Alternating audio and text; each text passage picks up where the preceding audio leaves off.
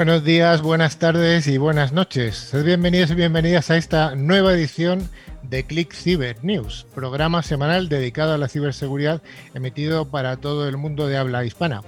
Cada semana os traemos las mejores noticias de interés, damos nuestras píldoras informativas, desarrollamos en profundidad algún punto que sea eh, relevante y además contamos con la presencia de algún invitado especial.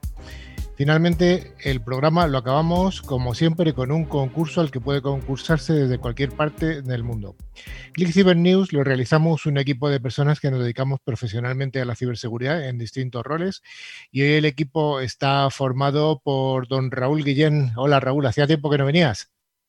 Y la verdad que hacía mucho tiempo que no venía. Eh, hola, ¿qué tal? Eh, muy buenas y un placer, como siempre, acompañaros y estar con vosotros. También está con nosotros eh, eh Manuela Muñoz en el sur.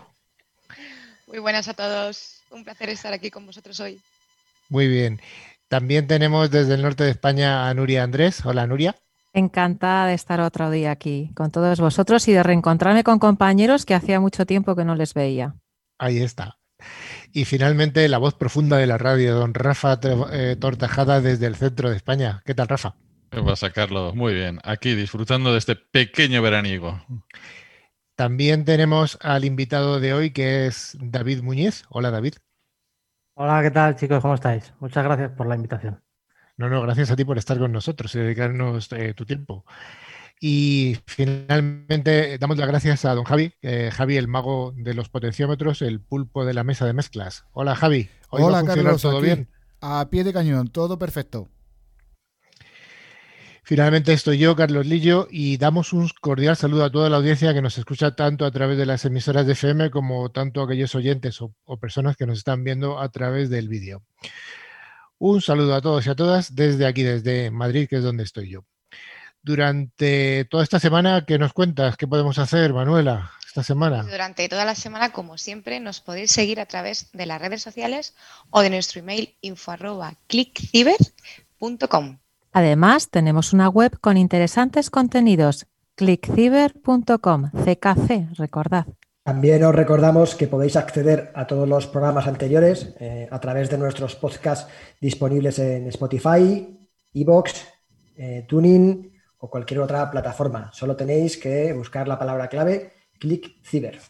Pues muy bien, Rafa, ¿y qué vamos a hacer en el programa de hoy? Hoy tenemos un programa súper interesante. Bueno, lo primero en nuestra habitual sección de noticias de ciberseguridad. Después un monográfico de qué es de Mark, una super píldora de, ciberseguridad. dice, ¿son seguros los QRs? Y luego, como bien has dicho, nuestro invitado David Muñiz, que es el CISO de Talgo.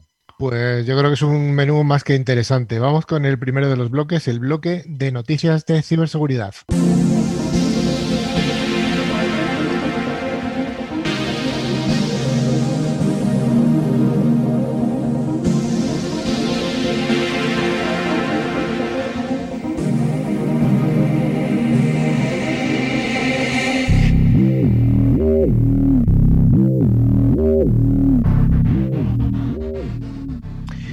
Como cada semana, Netscope, solución líder en protección de entornos cloud, nos trae las noticias.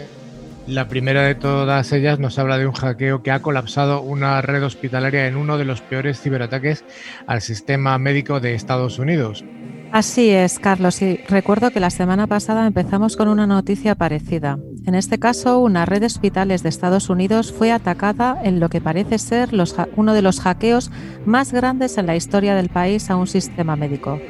Los sistemas de Universal Health Services, que administra más de, más de 400 sitios en territorio estadounidense, empezaron a fallar el pasado fin de semana.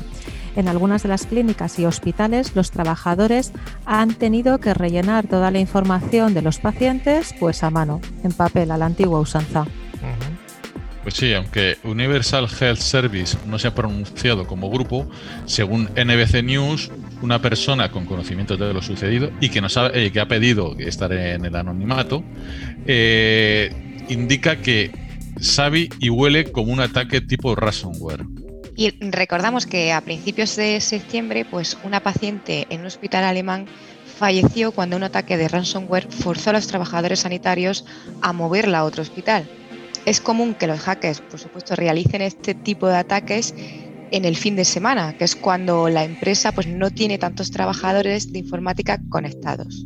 Muy importante además que parece que la noticia viene muy al hilo ¿no? de nuestro último eh, edición de la revista, donde hablamos además especialmente de la seguridad en, en hospitales conectados. ¿no?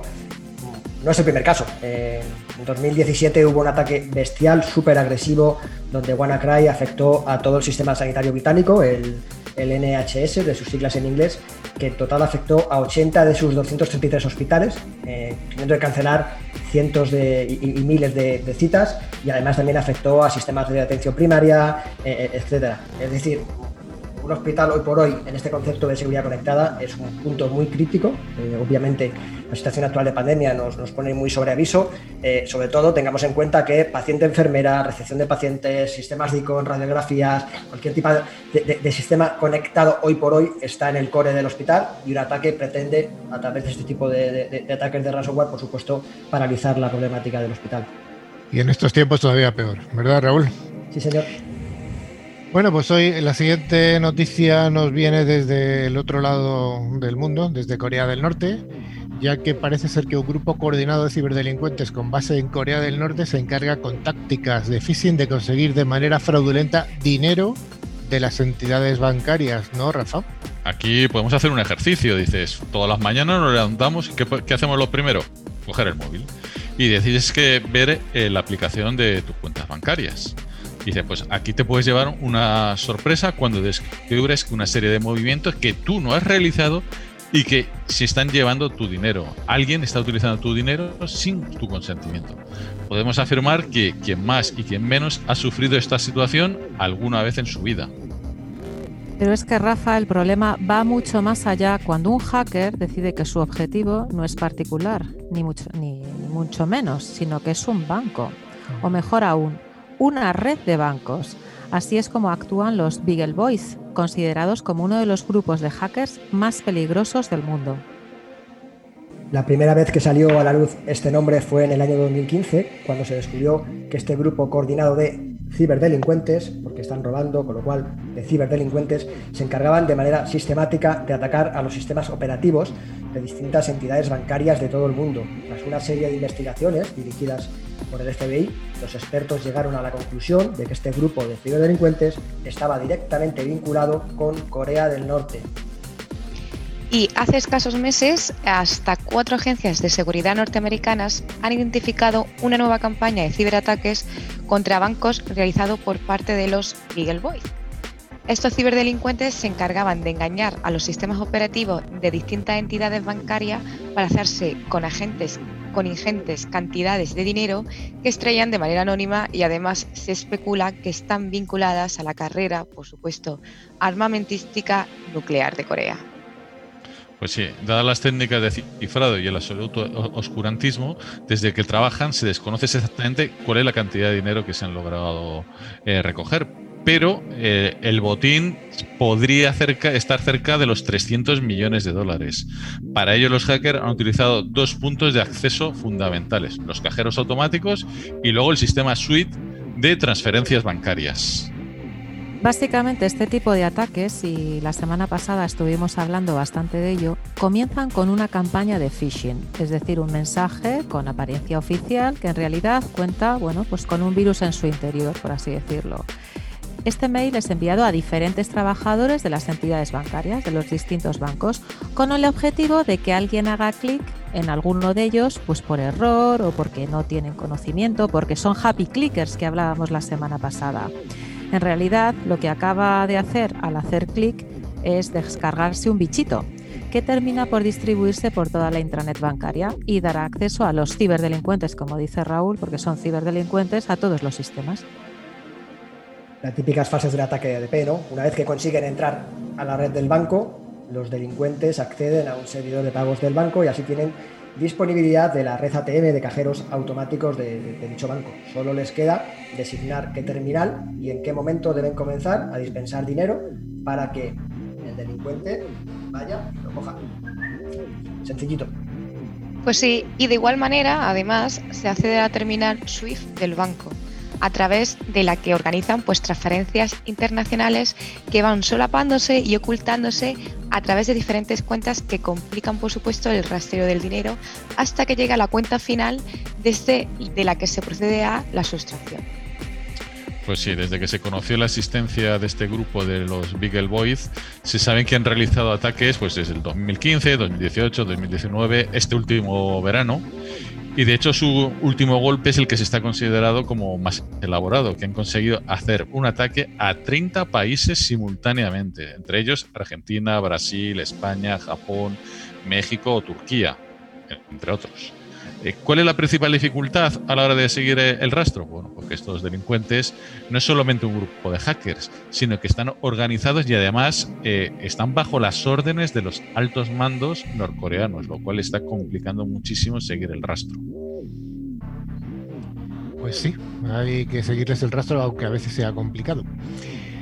El Ayuntamiento de la Ciudad de Madrid se ha puesto en marcha con el tema de la ciberseguridad y ha formado la creación de, un clúster de ciberseguridad que se ha formalizado mediante la Constitución con una Asamblea General de Socios, eh, que son distintas empresas eh, relacionadas con la ciberseguridad, como son Accenture, GMV y el, ISMS Forum, MAFRE, la red Red de Excelencia Nacional de Investigación en Ciberseguridad, Sanita, Singular Bank, SIA o la Universidad Antonio de Nebrija. Ha llevado tiempo, pero creo que es una buena noticia que ahora eh, se ponga en marcha este, este clúster. Como has comentado, Carlos, hace un año el Ayuntamiento de Madrid, tras identificar el sector como estratégico, anunció la creación de este, de este clúster de ciberseguridad que perseguía reforzar el emprendimiento y la innovación en este ámbito, formar y sensibilizar a las empresas y a los ciudadanos y generar talento.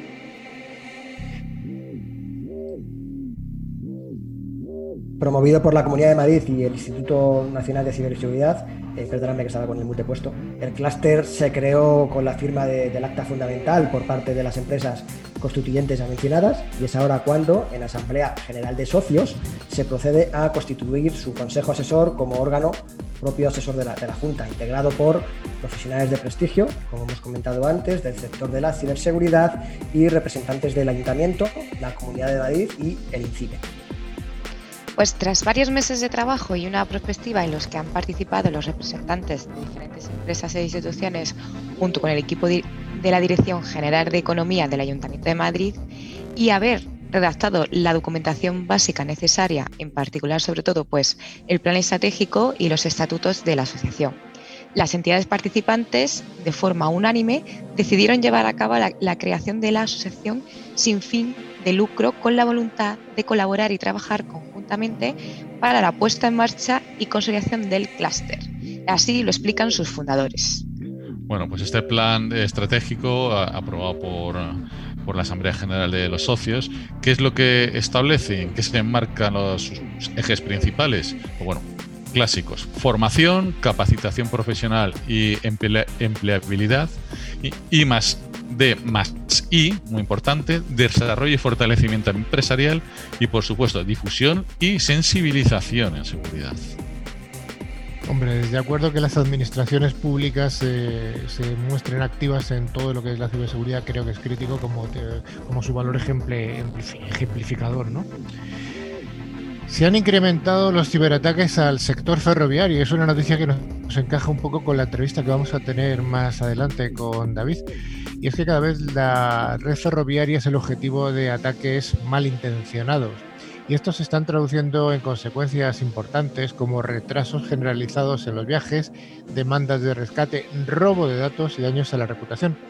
En algunos casos se han interrumpido los sistemas de venta de billetes, de videovigilancia, de información de pasajeros y también, por supuesto, del back office. Estos hechos son fruto de la digitalización que está experimentando el sector en los últimos años y luego seguro que David nos, nos aporta más luz en esto. De hecho, casi todos los aspectos de las operaciones ferroviarias han dado este paso, desde la información de los pasajeros hasta la señalización y la emisión de billetes.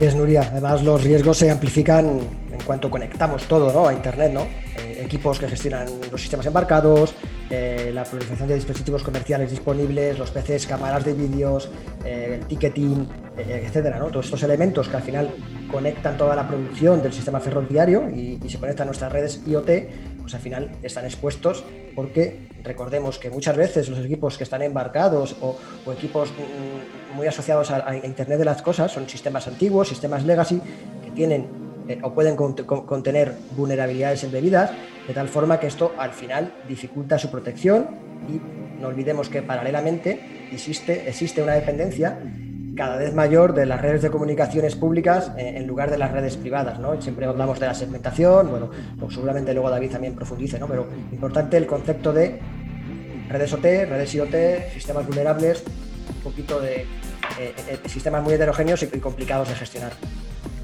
Y además, Raúl, pues a esto se añade la amenaza que representa a día de hoy el COVID-19 ya que los operadores ferroviarios pues están reduciendo el número de personas que trabajan en oficina y salas de control pues para cumplir con las pautas de distanciamiento social.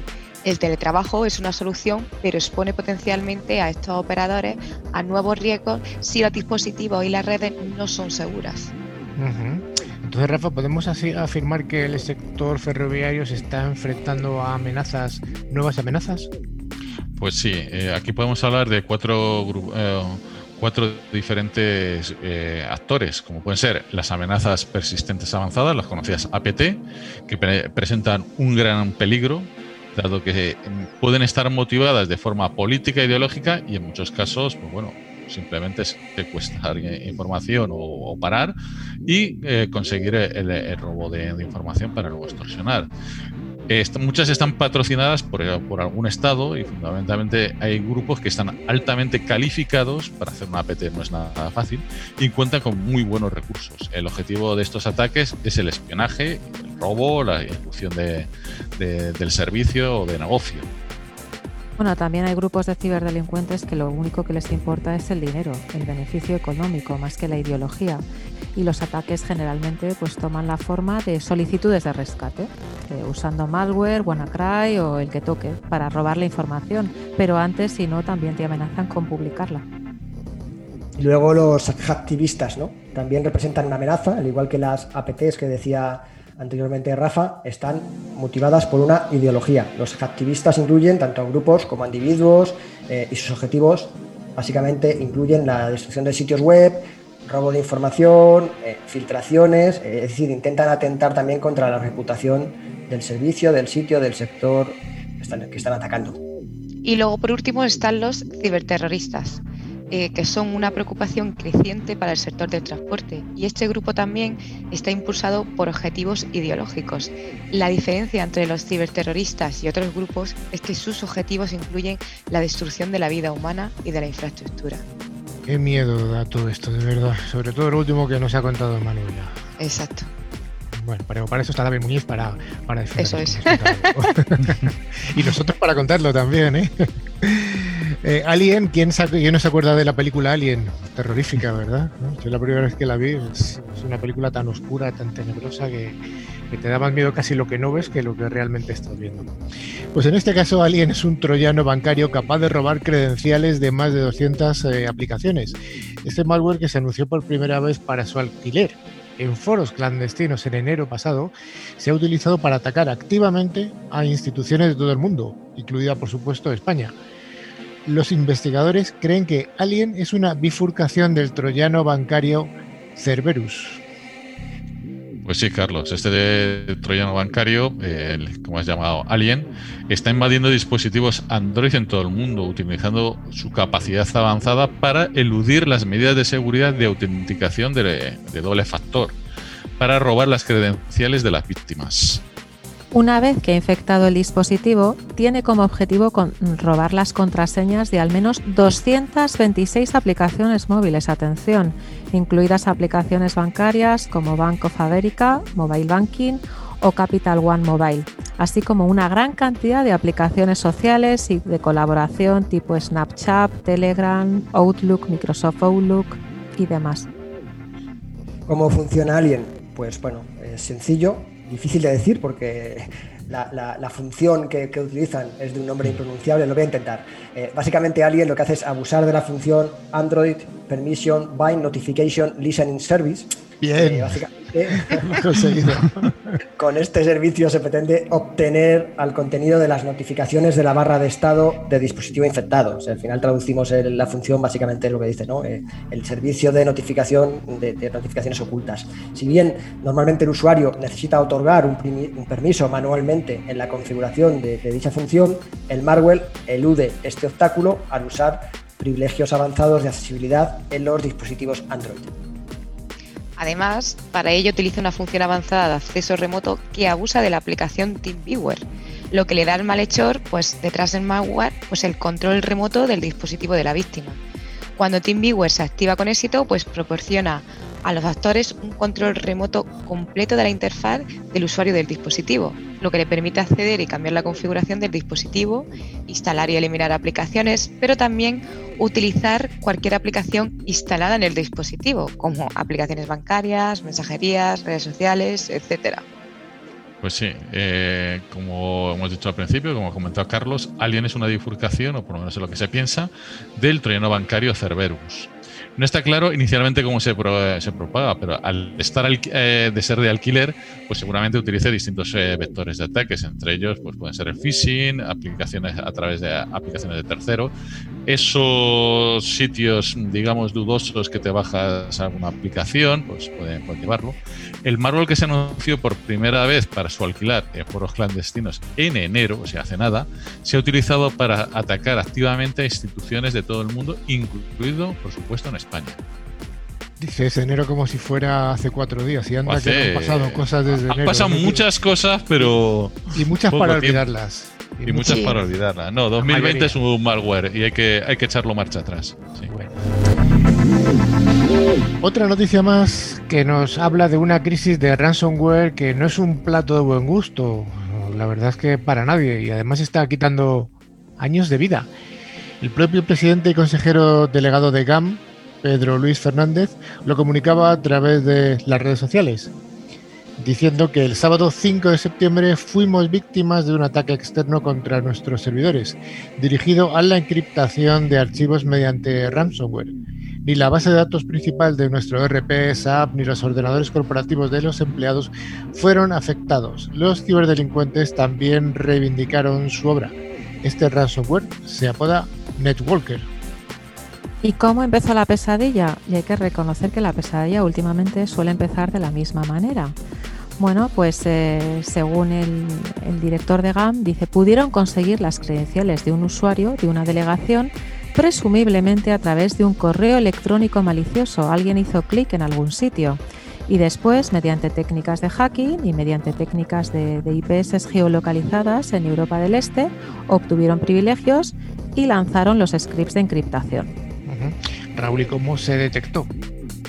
Pues, bueno, según declaraciones de la compañía, fue a raíz de una alarma que surgió en la cabina de, discos del centro de proceso de datos. Esta cabina seguramente con unas sobrescrituras o unos umbrales de rendimiento, avisó eh, y al final además también acompañada de una llamada de un usuario de Marruecos.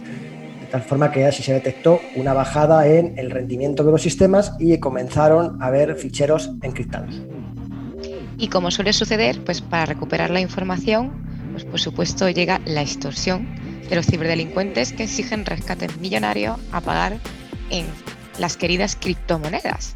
Y en el caso de GAM, pues pidieron casi 2 millones de dólares, duplicándose la cantidad a los 7 días. Como se, se señala desde GAM, el pago no garantiza la clave. Lo primero es como tienes que indicarlo, tienes que llamar a la policía, ir a las fuentes oficiales, identificar qué tipo de ransomware y verificar que ya no existe y que no existe una opción de descifrado. Entonces, pues ¿cuál fue la reacción de GAM? Pues la reacción de GAM fue inmediata. Separaron los servidores, se priorizó el negocio, los servicios de negocio y se comenzó a planificar la restauración de acuerdo al plan de continuidad de negocio, que es muy importante tener. Asimismo, eh, indica Rodríguez, el director de GAM, se analizó el impacto de posibles filtraciones de información y se documentó la brecha de seguridad notificando a la Agencia Español de Protección de Datos. Esto está muy bien hecho, recordemos que hay que notificar. Según el director de, IT de GAM, eh, la afectación ha sido contenida y el 80% de los usuarios estaba trabajando con absoluta normalidad entre el lunes y el martes siguiente. También, a lo largo de la semana pasada, y cito, la empresa logró levantar y recuperar entornos de preproducción secundarios, trabajando en estabilizar los sistemas afectados. Eh, Juan José Rodríguez, recordemos, director de IT reconoce no obstante que queda trabajo por hacer, pero aleja la negatividad viendo este ataque como una oportunidad porque una situación así debe aprovecharse siempre para aprender de los errores y mejorar los sistemas. Y además desde GAN pues aprovechan para lanzar a todo el mundo un mensaje de concienciación en el que se revisen sus sistemas porque, como siempre decimos, el riesgo cero no existe y los ciberdelincuentes pues cada vez disponen de más y mejores herramientas. Ellos mismos han adelantado proyectos de seguridad, han, han realizado ya un disaster recovery y van a mejorar los posibles puntos de fallo. Decisión importante también es un momento donde el teletrabajo va a un aumento y si en febrero, por ejemplo, en GAN eh, los teletrabajadores estaban entre un 10 y 20 personas, en marzo ya eran más de 300 personas. Así que lógicamente a más conexiones pues implica una mayor exposición. Evidentemente, pasar de 10 o 20 personas teletrabajando en implica que el riesgo, la ventana de riesgo aumenta en, en la misma magnitud. Eh, los investigadores de seguridad descubren una operación de ciberespionaje contra el ejército indio, Rafa. Sí, los investigadores de ciberseguridad han descubierto nuevas pruebas de una campaña de eh, ciberespionaje en curso contra las unidades de defensa del ejército indio y el personal de las Fuerzas Armadas al menos desde 2019 con el objetivo de robar información sensible. Apodado Operación Side Copy por la firma india de ciberseguridad Quick los ataques se han atribuido a un grupo de amenaza persistente avanzada, los famosos APTs de los que hablábamos antes. El punto de partida de la campaña es un clásico. Again, el correo electrónico con un archivo adjunto malicioso. Va a ser verdad que el primer vector de ataque es el correo electrónico. La semana pasada hablamos de ello ya sea en forma de un fichero zip adjunto que contiene un archivo LNK o un documento de Word que desencadena una campaña de infección a través de una serie de pasos para la descarga, el payload de la etapa final. Aparte de identificar tres cadenas de infección diferentes, lo que es notable y realmente sorprendente todavía es que el hecho de que uno de ellos explotó la inyección de una plantilla eh, en Microsoft Equation Editor, una vulnerabilidad de hace más de 20 años de Microsoft Office. Eh, un CVE 2017, que no es el año de la vulnerabilidad, sino el, código de identificación 11882, que cuando se explota con éxito, permiten a los atacantes ejecutar código remoto en una máquina vulnerable, incluso sin la interacción del usuario. Manuela, ¿qué ocurre con las vulnerabilidades? Pues esta se parcheó por Microsoft en noviembre de 2017 que por eso tendrá ese nombre, hace tres años y se sigue explotando. Y como suele ocurrir con este tipo de campañas de spam con malware, pues eh, el ataque se basa eh, en un poco de ingeniería social para engañar al usuario y que abra ese documento de Word aparentemente realista que dice ser sobre la política de producción de defensa del gobierno indio. Y a partir de aquí, pues lo clásico una vez más, ¿no? Una segunda fase que descarga los archivos ejecutables maliciosos, el famoso bichito. Este comprueba que si hay antivirus instalado, modifica el registro para que el ejecutable se ejecute desde el inicio y bingo. Este ejecutable contiene un RAT, un, troyano de acceso remoto y a partir de aquí a exfiltrar información. Pues sí, que siempre que hay un ataque, pues eh, tiene que haber un atacante, ¿no? Pues desde en la firma india Quit Hills dicen que el, actor detrás de este ataque, pues por supuesto es una es un grupo que se llama APT Transparent Tribe de origen pakistaní. Ay, los pakistaníes y los indios no se llevan muy bien. Esto trae chiste, lo, siento, lo tengo que hacer. No hagáis el indio y, parchear vuestros sistemas o tener un sistema de parcheado virtual que, Raúl está deseando contarlo. Raúl, Virtual Patching, Guillén. Te iba, a preguntar, iba a preguntar ¿qué, solución tenemos, Carlos, para este tipo de ataques que explotan No me viene ninguno. No parcheadas? No sé. no sé, no, sé no, me viene a mí tampoco, no me viene. es verdad que es Virtual Patching tu segundo nombre, Raúl. Raúl Virtual Patching Guillén. Absoluta leyenda. Yo lo conozco así. Yo lo conocí así. ¿no es cierto? Últimamente hablo de otros conceptos y la gente me empieza a llamar a otras cosas. bueno, la última noticia que tenemos de, esta semana eh, nos viene a hablar de Cisco, que ha emitido parches para dos fallos en su software de red iOS XR, de, además de una gravedad alta, Manuela.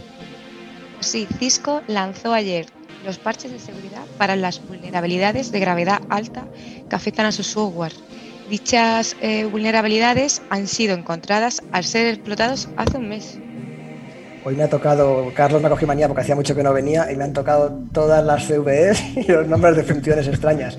Nombradas como CVE 2020 3566 y CVE 2020 33, no, 3569 los detalles de las vulnerabilidades de día cero fueron hechos públicos por Cisco a finales del mes pasado, cuando la compañía encontró a los piratas informáticos ciberdelincuentes explotando activamente el software Cisco iOS XR, que se instala en gran gama de los routers de nivel portador y del centro de datos de Cisco. Recordemos que Cisco advirtió en un boletín de seguridad la detección de una vulnerabilidad en la característica de VMRP, de Instance Vector Multicast Routing Protocol, un protocolo de routing dinámico de multicast, que afecta a todos los dispositivos que utilicen el software, el famoso iOS de Cisco. Si la interfaz de red activa está configurada para soportar el routing de multicast y recibir este tipo de tráfico. El fallo ocurre debido al manejo incorrecto del protocolo IGMP, Internet Group Management Protocol, es un protocolo en concreto. Un atacante podría explotarlo enviando este tipo de paquetes del protocolo IGMP maliciosos a un dispositivo vulnerable, llegando a provocar un ataque de denegación de servicio. Pues sí, ya sabéis, a parchear los parches de Cisco que usen iOS XR. iOS XR no es un móvil de, Apple, ¿eh? es Cisco del sistema operativo. Y a su vez eh, los tengáis como, configurados como eh, difusión y estén recibiendo este tipo de, tráfico para que se produzca la vulnerabilidad. El DVMRP. Raúl, como no eres el único que tenía siglas complicadas. Bueno, hasta aquí el bloque de noticias y ahora vamos con una ciberpíldora.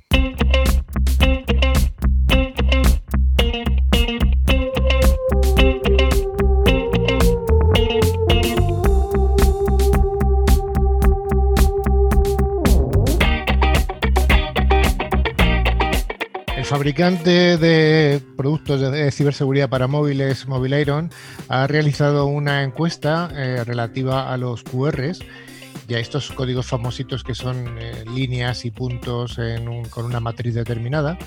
Y ya que estos códigos QR están subiendo en popularidad y en uso, el 64% de los consultados reconocen que los códigos QR les hacen la vida más fácil a pesar de que una mayoría admite que, utilizar, eh, que utilizan dispositivos no seguros para consultar estos, estos QRs. Rafa, ¿qué nos cuentas? Bueno, pues durante la pandemia esta que estamos sufriendo de COVID-19, casi la mitad, un 47% de los consultados han experimentado un incremento del uso de los códigos QR. Si vais a los bares, pues muchas veces la carta y eso, pues te, te ponen un código QR y lo lees por ahí. Entonces, no me extraña que se haya incrementado bastante. Efectivamente, por eso se han disparado durante esta pandemia, sin que haya signos de que esa tendencia vaya a cambiar. Vale, ¿tenemos algunos datos de esta tendencia? Pues me alegra que me hagas esa pregunta, Carlos. Sí que tenemos datos de esta tendencia.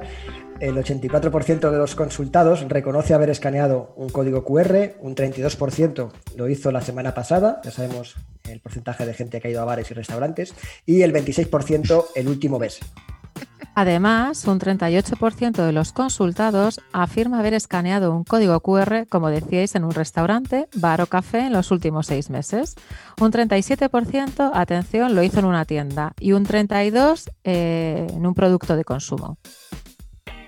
Un 53% desearía que los códigos QR se utilizaran aún más en el futuro un 43% tiene previsto utilizar códigos QR, atención, como forma de pago en un futuro próximo. Atención a este dato, ¿eh? si se pudiera elegir, un 40% votaría con un código QR que recibiera en un email. Uf, tú, votarías eh, con un código QR eh, una votación electoral, uf, eh, resulta complicado, ¿eh? pero bueno. No, mejor no respondo que este programa lo oyen todo tipo de ideologías y tendencias y no quiero meterme en un jardín. Solo te digo que votes no a quién. Bueno, y, claro, con todo lo que está subiendo el uso de los códigos QR, pues los hackers, los malignos, están capitalizando estas brechas de seguridad durante la pandemia y cada vez más ponen foco en los dispositivos móviles con sofisticados ataques. Pues sí, los móviles atraen cada vez más a los ciberdelincuentes porque la interfaz de usuario móvil incita a los usuarios a actuar con rapidez, a la vez que limita la cantidad de información disponible. Además, los usuarios están a menudo distraídos cuando utilizan sus móviles, resultando aún más fácil pues, ser víctima de estos ataques. Mientras que una mayoría, el 67%, sabe que un código QR puede abrir una URL, desconocen otras funciones que puede hacer. Es importante además recordarlas, ¿no? Eh, solo un 19% sabe que escaneando un código QR se puede redactar un email, un 20% sabe que se puede hacer una llamada de teléfono y un 24% sabe que se puede enviar un ataque de texto. A 51% les preocupa poner en riesgo su privacidad, seguridad y, el dinero, las finanzas, utilizando códigos QR, pero los siguen utilizando a pesar de todo. Y el 34% afirma bueno, que no les importan las consecuencias. El 35% no está seguro y si los hackers pueden identificar o no a sus víctimas eh, utilizando un código QR. Bueno, pues hasta aquí hay que tener lo que hemos comentado. Tengamos cuidado con los códigos QR, que sí son muy cómodos, pero tienen, tienen ciertas implicaciones desde el punto de vista de la ciberseguridad. Hasta aquí esta ciberpíldora de los códigos QR.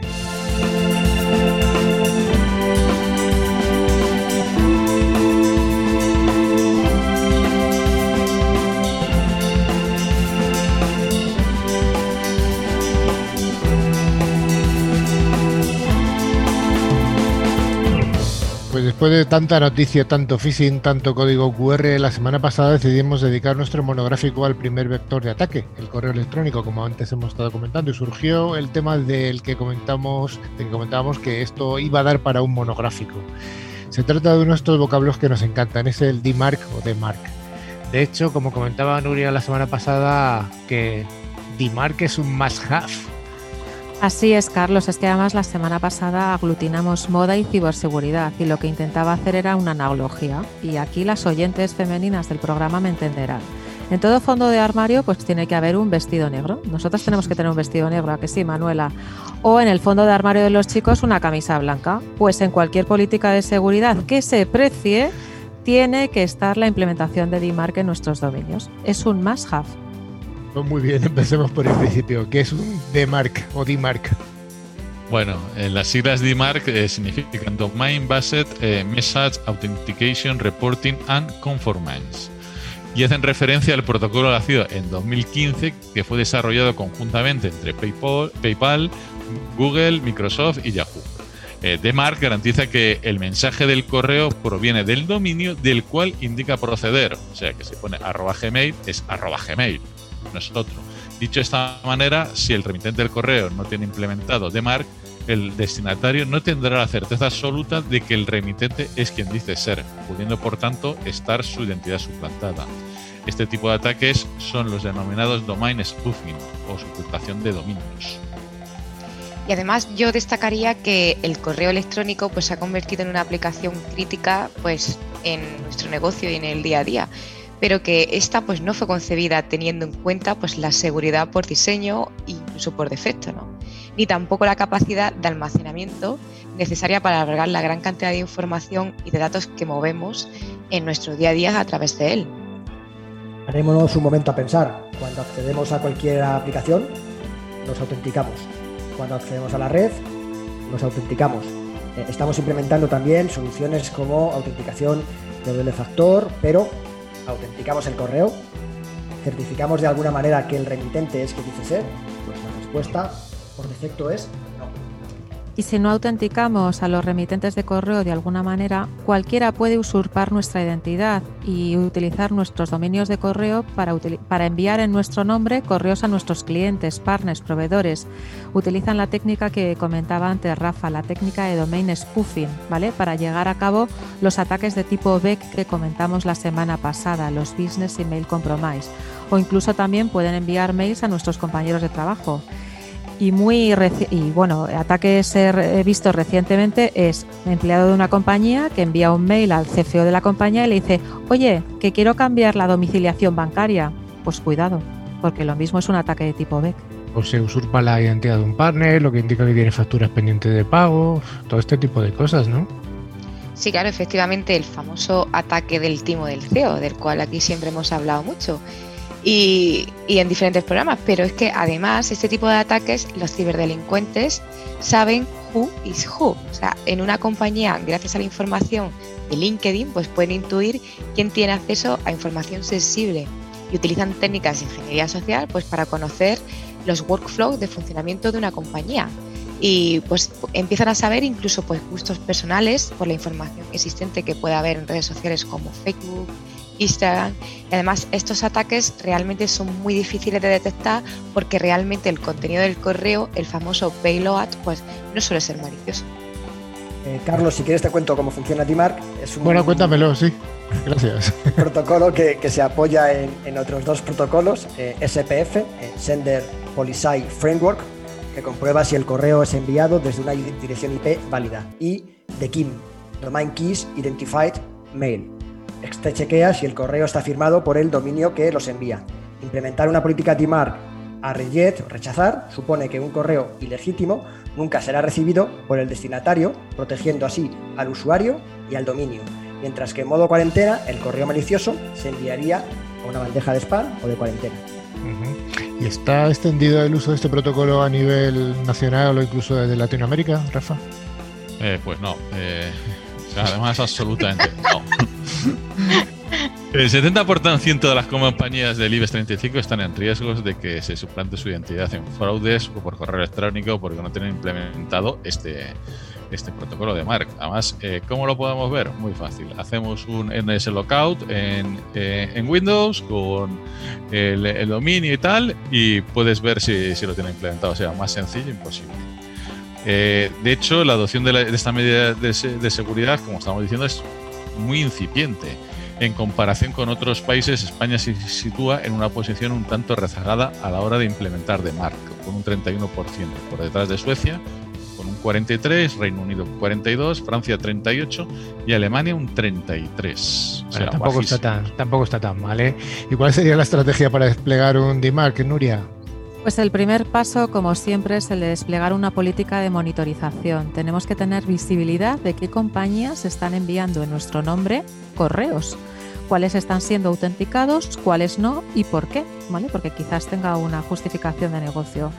Supongo que en este momento los más escépticos estarán pensando, vaya, vaya arco de iglesia hay que construir para implementar DMARC. Es verdad que no es una tarea sencilla y estoy de acuerdo, pero ¿tiene sentido invertir tiempo, dinero, esfuerzo, presupuesto en desplegar firewalls y PS para que luego un usuario con un simple eh, clic de ratón cortocircuite todas esas protecciones? Pensémoslo.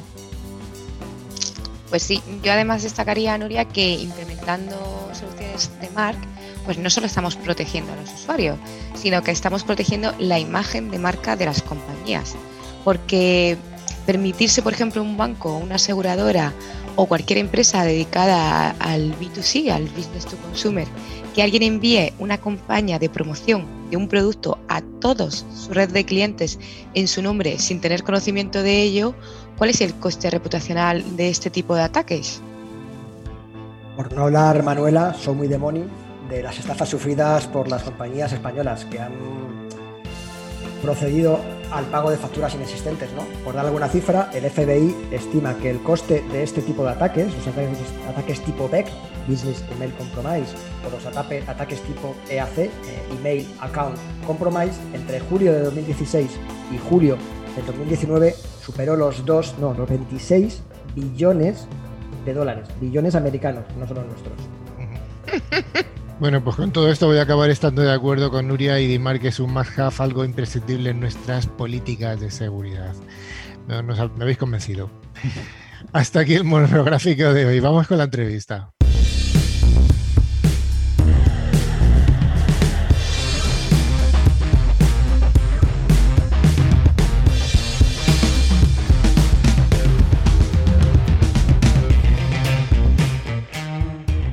Bueno, pues la persona que está eh, hoy destacada como persona destacada del día, valga la redundancia, es David Muñiz, que es el CISO de Talgo.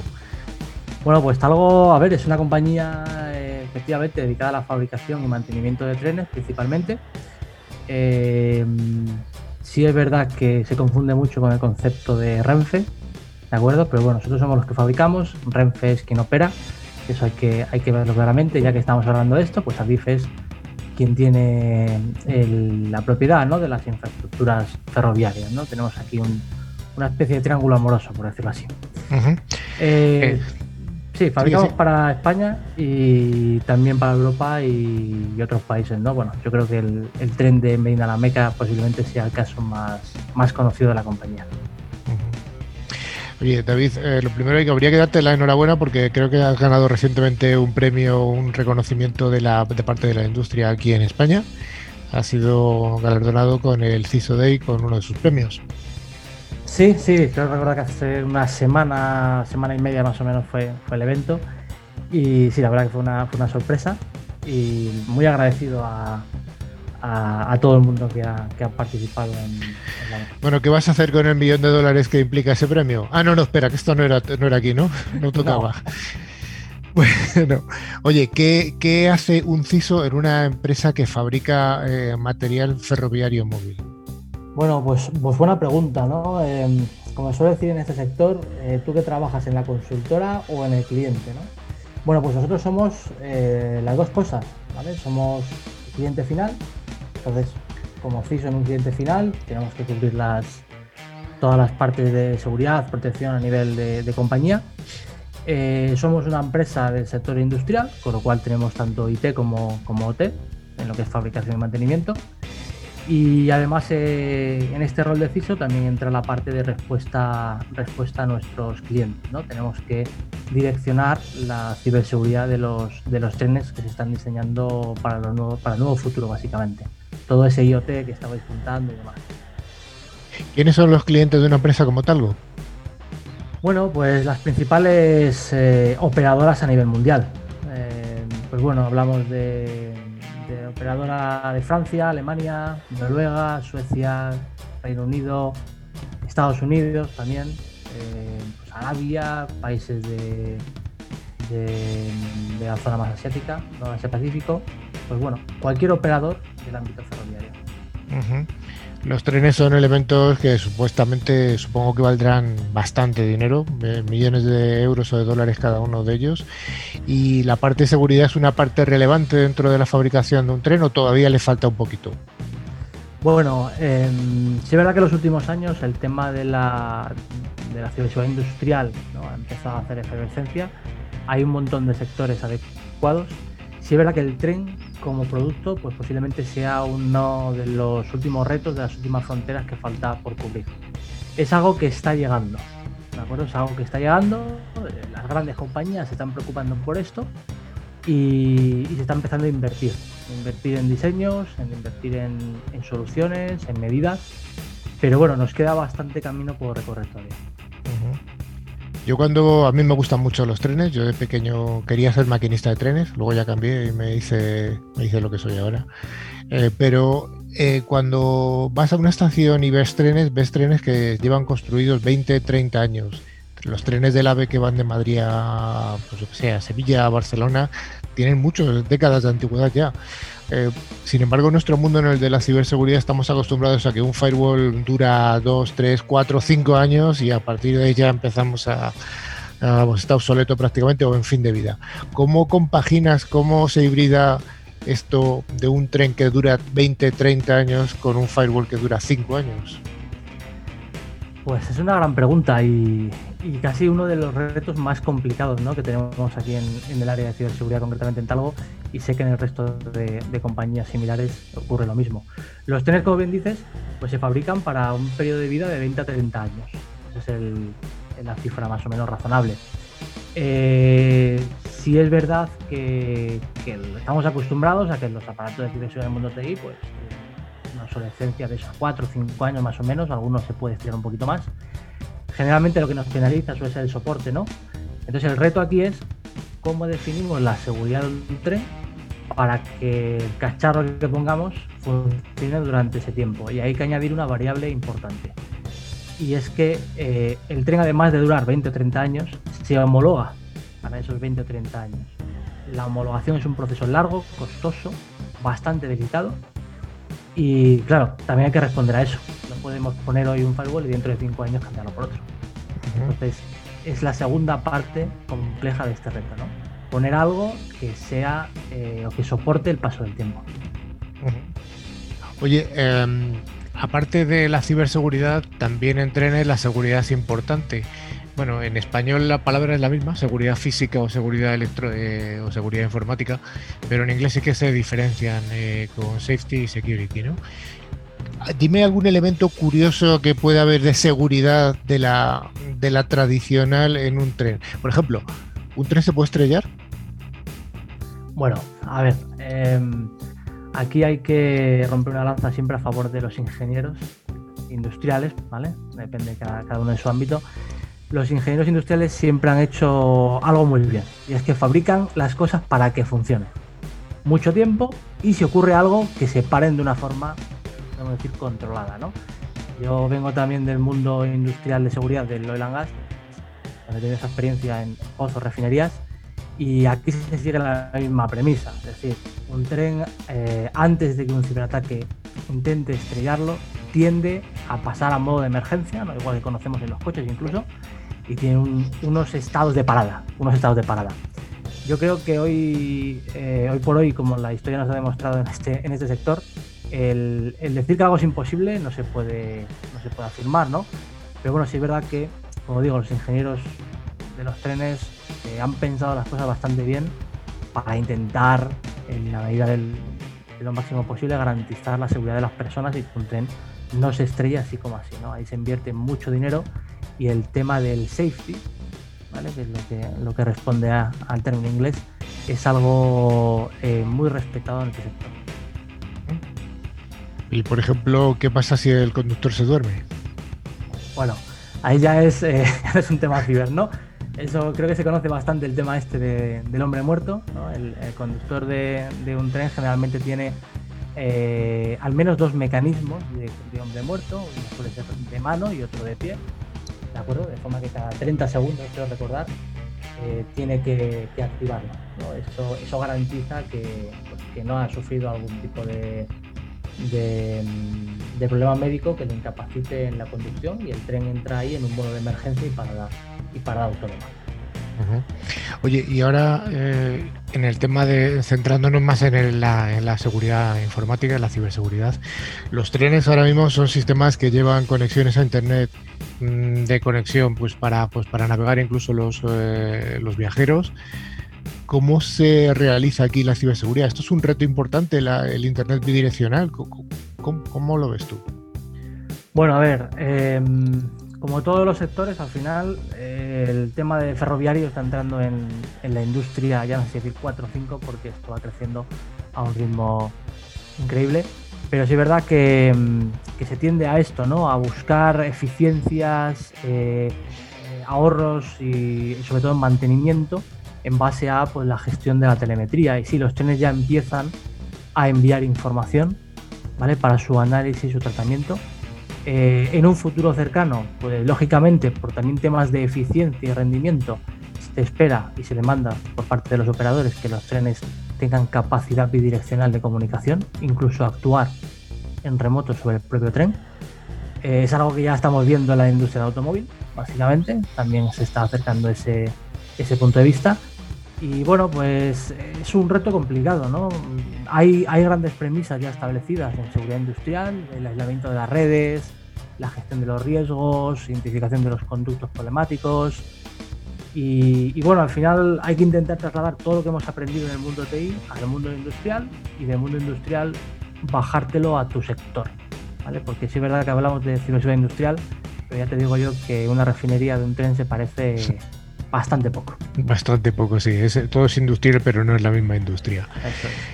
Oye, me gustaría tener más tiempo para preguntarte más cosas y yo creo que, pues, que y además estoy viendo a, los colaboradores que se están mordiendo la lengua porque tienen preguntas para hacerte, así que yo casi te voy a emplazar a que a que te vuelvas a pasar dentro de unos meses por el programa porque yo creo que nos han quedado un montón de, de cuestiones para hacerte. ¿Te parece, David? Cuando quieras, a tu disposición. Pues sí, sí, te cojo la mano, ¿eh? porque sé que es un tema apasionante. A mí ya te digo que me, yo quería ser maquinista de trenes, tengo que aprovecharte. Muchas gracias, David. A vosotros. Y enhorabuena por el premio y el millón de dólares. Fuera en euros.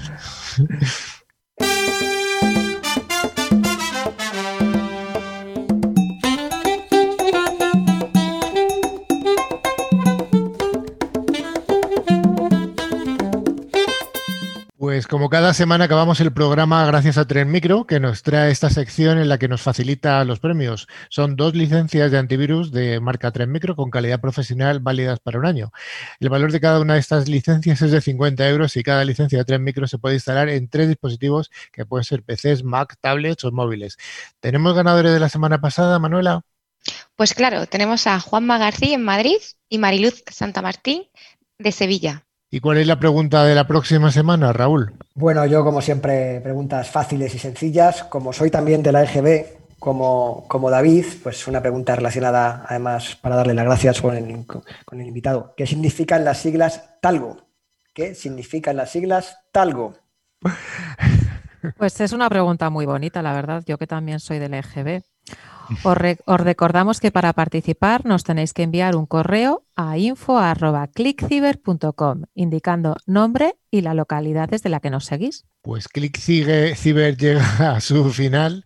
Pues nada, antes de despedirnos, pues recordaros que podéis poneros en contacto con, con nosotros a través de info.clickciber.com con CKC. Muy bien, y también nos podéis seguir a través de nuestras redes sociales como Twitter, LinkedIn o Facebook.